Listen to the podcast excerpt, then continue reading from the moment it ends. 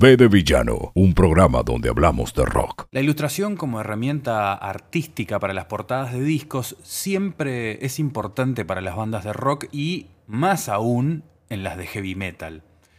No será la primera vez que un disco hace historia partiendo desde lo primero que entra en contacto con quien decide comprarlo, la tapa.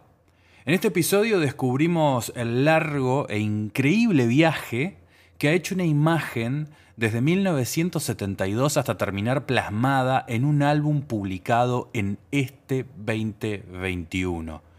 El disco se llama Eternal Hails, pertenece a Darthrone, un dúo noruego que ha transitado por muchos estilos dentro del heavy metal, pero siempre desde el lado extremo de la brecha. Y desde su lanzamiento en junio de este año, a través del pequeño sello independiente Peaceville Records, Logró ubicarse en el top 10 de muchos países prácticamente sin nada de difusión, lo cual para una banda que siempre apostó por la autogestión es más que un triunfo. De villano. El contexto en que se grabó viene marcado por el incendio del estudio que solían utilizar para sus discos anteriores, que no era otra cosa sino una portaestudio de ocho canales dentro de un viejo refugio antiaéreo de la Segunda Guerra Mundial conocido como Necrohell. Así que tener que alquilar un estudio y trasladar equipos hacia allí, además de sumar gente para estar en el área de sonido y mezcla, es algo a lo que ellos no estaban acostumbrados. Sin embargo, delegar esas tareas por primera vez en tantos años les permitió enfocarse solo en la música y cuando todo ese trabajo estuviera terminado, lo que seguía era toda la tarea artística y gráfica, la cual es protagonista de este episodio y de paso aprovechamos para escucharlo. Así que vamos a poner a rodar Eternal Hails haciendo sonar el tema que fue elegido como adelanto al lanzamiento del álbum. La canción se llama Hate Clock.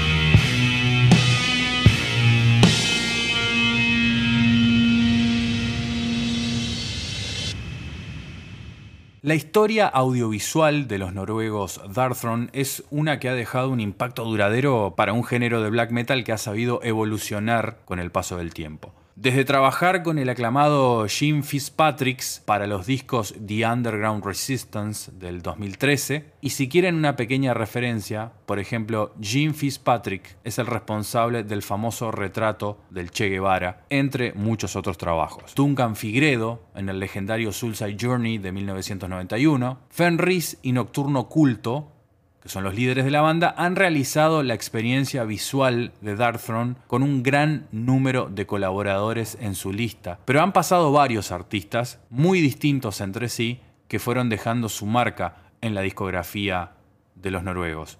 Por ejemplo, la destreza punk estilo fanzine de Dennis Dredd para los discos Fuck Off and Die del 2013, Dark Thrones and Black Flags del 2008 y Circle the Wagons del 2010 o las ilustraciones del polaco Zbigniew Bielak para la reedición del disco Play Wilder del 2011 y las de Shadows of the Iconoclast del año 2021. Pero tal vez ustedes reconozcan puntualmente a este último artista por sus trabajos para Ghost. B de Villano, el podcast. Todos estos nombres demuestran que la banda se aparta de una identidad visual lineal. No siguen un mismo patrón prefieren usar diferentes técnicas que justamente son representativas de cada exploración sonora que realizan en cada uno de sus discos. Y más allá de sus portadas ilustradas, lo más llamativo parecen ser las fotografías, porque como podrán apreciar en discos como A Blaze in the Northern Sky del 92 y Transylvanian Hunger del 94, que son dos discos muy representativos de esa época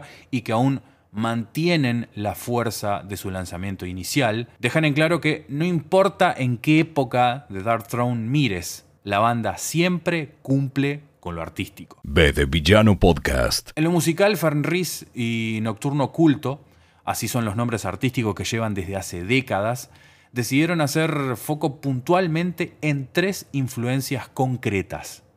Trouble, los suecos Candlemas y Black Sabbath, a quienes consideran dioses de los riffs y dejan testimonio de esto en la siguiente canción, His Master's Voice.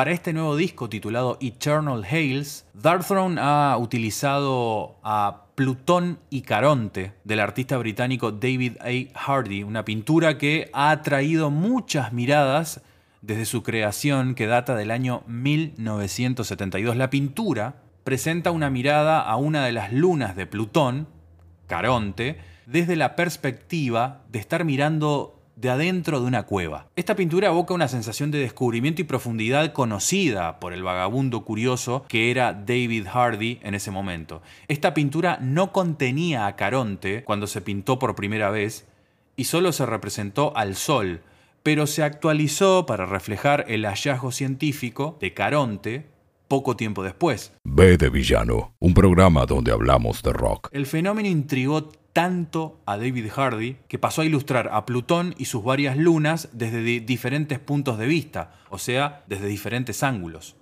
Y aunque Plutón ya no es oficialmente un planeta, sigue siendo una serie impresionante en el catálogo de las obras de David Hardy, obras que sirvieron de inspiración para muchos a tal punto de que hay un asteroide que lleva el nombre del propio David en su honor. Con esta portada, Dark Throne da nueva vida a una obra que es reconocida dentro de la comunidad del arte espacial y la presentan a los espectadores que por ahí no están tan al tanto del legado de este artista, más allá de que es justamente el artista espacial más antiguo de Occidente. Ya me puedo imaginar cómo deben estar googleando toda esta data. Se despertaron, ¿eh? Entonces, que suene Wake of the Awakened.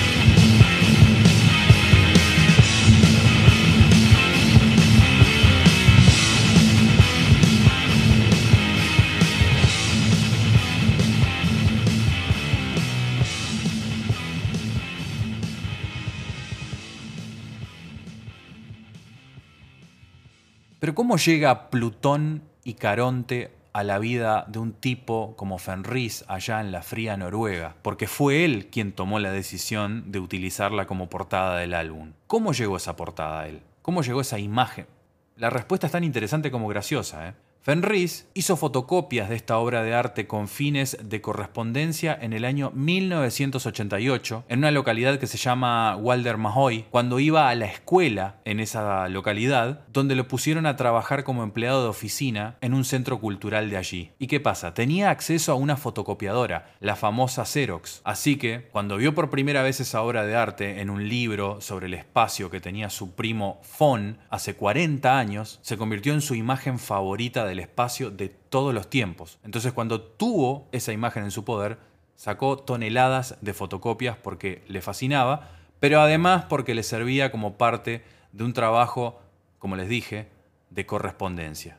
Y ahora después voy a profundizar por qué la utilizaba como material de correspondencia. Lo cierto es que mm, cuando el sello Peaceville Records arregló todo en materia de derechos de autor para que Darthron pudiera utilizar esta imagen como portada de su último trabajo publicado este año, obviamente Fenris no podía más de felicidad. Al tener su obra favorita de David Hardy como portada de su nuevo álbum, El Círculo, estaba completo. Y ahora es la pregunta del millón de dólares. ¿Quién es David Hardy? B de Villano, podcast de rock. David Hardy, que en 1950, cuando tenía 14 años, encontró un libro en su biblioteca local llamado La conquista del espacio del año 1949 perteneciente a Willie Lay, con ilustraciones fotográficas asombrosas de otro artista que eh, Hardy amaba, que se llamaba Chesley Bonestell. Y allí se dio cuenta que las imágenes que estaba viendo no eran fotografías, sino pinturas. Bonestell fue, entre otras cosas, arquitecto y trabajó en películas de ciencia ficción, incluida Destination Moon, del año 1950, que fue la primera gran película de ciencia ficción estadounidense que se ocupó de los desafíos prácticos científicos y de ingeniería de los viajes espaciales y que especulaba además sobre cómo sería una expedición tripulada a la Luna. Hardy vio esa película poco tiempo después y se dio cuenta de que eso era lo que quería hacer, ilustrar fenómenos espaciales. Marcelo Villano, ACB de Villano. En 1952 descubrió la Sociedad Interplanetaria Británica y también los libros de nada más y nada menos que Arthur Clarke, maestro absoluto de la ciencia aeroespacial volcado al mundo de la ficción. A los 16 años dejó la escuela primaria y tomó un trabajo en un laboratorio y resultó que la Sociedad Interplanetaria Británica solía celebrar sus reuniones en ese mismo edificio. Para ese entonces Patrick Moore, quien se estaba volviendo muy conocido como escritor de libros de astronomía, descubre el arte de David Hardy a través de un amigo en común y el resultado de esto fue un telegrama, hay que aclarar que en aquellos días no había teléfono, pidiéndole que ilustrara su nuevo libro.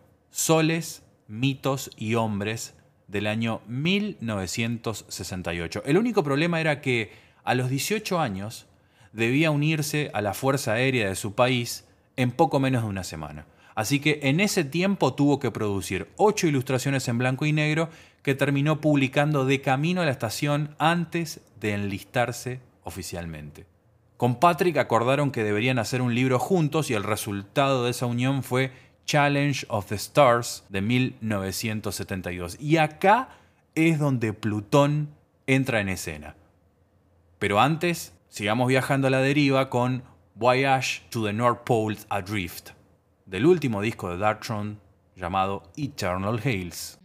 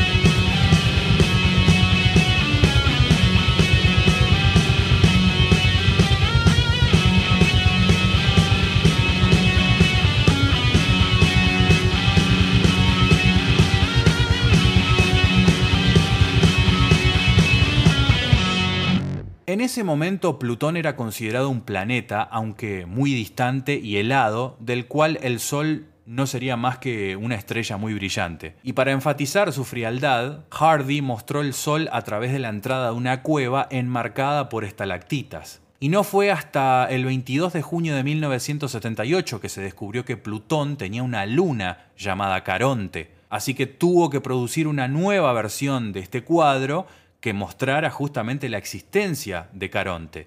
Y esa es la versión que aparece en Eternal Hales. B de villano. Plutón y Caronte han demostrado ser uno de los trabajos más populares a lo largo de los años, lo que ha dado como resultado una versión actualizada, pero David Hardy no sabe a qué atribuir esa popularidad. Era, y sigue siendo de verdad, nuestro planeta más extremo, el más lejano, y él afirma que para ser una aburrida bola de hielo ha demostrado ser notablemente activo con los hazers. La ilustración musical, por supuesto, no se acerca a el típico trabajo de David Hardy, pero en todo caso fue la capacidad de Dark Throne la que encontró la relatividad con Plutón y Caronte, en donde deja muy en claro el poder que tiene el arte para unir dos corrientes completamente distintas. Y más allá de Dark Throne, el trabajo de David Hardy ha aparecido también en algunos lanzamientos de Hawkwind, la banda que alguna vez lideró Lemmy Kilmister, y también, y acá viene el dato de color fundamental, casi llegó a ser portada de Dark Side of the Moon de Pink Floyd del 73. Sí, escucharon bien. Plutón y Caronte casi fue la portada oficial de Dark Side of the Moon. Obviamente atrás de esto hay una historia. Resulta que David Hardy le pidieron que enviara una portada como sugerencia para lo que sería el futuro disco de Pink Floyd de ese entonces, Dark Side of the Moon. Y se lo habían pedido con una luna eclipsada en el frente y el sol pasando por detrás de la Tierra en la parte posterior. Según Hardy, a todos los que vieron esa pintura les gustó más que lo que resultó ser la, la portada final, aquel enigmático prisma y espectro de colores que lo atraviesa, que fue lo que se utilizó al final. Más allá de este dato de color, él siguió después haciendo también portadas para bandas independientes, principalmente para álbumes de 12 pulgadas. Un podcast donde hablamos de rock. Si a lo largo de este episodio ya tuvieron la oportunidad de chequear el trabajo de David Hardy, Podemos estar de acuerdo o no en que su iteración habría servido como una mejor opción para semejante clásico como Dark Side of the Moon. Sin embargo, al margen de Pink Floyd, el trabajo de David Hardy tiene una universalidad que lo hace accesible al público en los diferentes medios en los que se encuentra, incluido el disco Dark Throne. Si yo no hubiese mencionado qué estilo musical practica el dúo noruego, uno podía creer que el disco es de ambient o música experimental, dada la naturaleza de la pintura. Es atractiva tanto para el público en general como para aquellos que están demasiado familiarizados con el palo. Y el estilo de Hardy es como una invitación a una excursión al más allá, una excursión impulsada por el poder de este disco. Con Plutón y Caronte a la cabeza de las tareas artísticas, este disco, Eternal Hales, demuestra ser como un encuentro que realmente vale la pena disfrutar. Y Dark Throne simplemente lo volvió a lograr. B de villano. Fenris cuenta que el título Eternal Hales existe desde las épocas en que intercambiaba correspondencia con seguidores de la comunidad underground de todo el mundo. Acá es donde justamente les explico por qué era material de correspondencia. Según él, Eternal Hales era el final estándar de las cartas en los días en que no existía Internet, ya sea en los años 80 o 90, el 90% de la correspondencia de las cartas de Fenris estaba fechada entre el año 87, 88, 89 principalmente. Por lo tanto, Eternal Hales son los lazos de ese entonces, los lazos de antaño. Como dijo él, sería fácil que el gerente del sello Peaceville sugiriera tener un título más espacial para este disco, para este álbum, pero sería demasiado obvio y perfecto y él particularmente es un músico que lucha con lo perfecto que le gusta la música para tener fricción, para encontrar el diamante en bruto. Entonces se puede decir que Eternal Hales de alguna manera es como un guiño a toda la gente que ha seguido a la banda durante todos estos años y en la cual la banda te invita a conectar ese saludo con el arte de la portada. Él aclara que no era una cuestión de correspondencia clandestina, sino más bien un anhelo o un respeto profundo o simplemente el asombro por todos estos años de fidelidad que ha demostrado la gente con Dark Throne. El último tema de Eternal Hails se llama Lost Arcane City of Upacra, la arcana ciudad perdida de Upacra. Upacra es una aldea en el municipio de Staffantorp, en Escaña, en Suecia, en el sur de Suecia, ubicada a unos kilómetros de Lund. El pueblo es conocido por su sitio arqueológico de la Edad de Hierro y que ha sido excavado activamente desde 1996, justamente buscando un poco el origen de todo esto. A mediados de 1990, las investigaciones con detectores de metales revelaron casi 30.000 objetos de oro, plata y bronce, y las excavaciones arqueológicas en un campo de más o menos 100 acres se intensificaron justamente en 1996 y muestran que Upacra ha estado entre las ciudades más ricas y grandes de la Edad de Hierro y la Edad Vikinga en la península escandinava. Durante siglos, tal vez la mayor parte del primer milenio, Upacra fue un lugar de poder religioso y político. Los restos de un templo precristiano eh, fue descubierto entre el año 2000 y el 2004 y demostraron que también era un lugar importante religiosamente. Y durante las excavaciones del año 2007 se investigaron los restos de un edificio destruido por el fuego. Ese edificio estaba situado justo al oeste del templo, así que se presume que era una casa comunal de más de 40 metros de longitud construida entre el siglo V y VI. Las excavaciones también arrojaron una gran cantidad de artefactos de cerámica, huesos y vidrios, y una serie de objetos metálicos de hierro y bronce y oro, incluyendo dos brazaletes idénticamente estampados y uno probablemente quirúrgico. Uno de los objetos encontrados durante las excavaciones del año 2007 se cree que es como una representación de un león ornamental y fue noticia en su momento por su supuesto parecido con Mickey Mouse. Hasta acá llega este episodio de B de Villano y vaya mi agradecimiento y como dicen los Dark Thrones, saludos eternos. Que suena entonces Lost Arcane City of Upacra.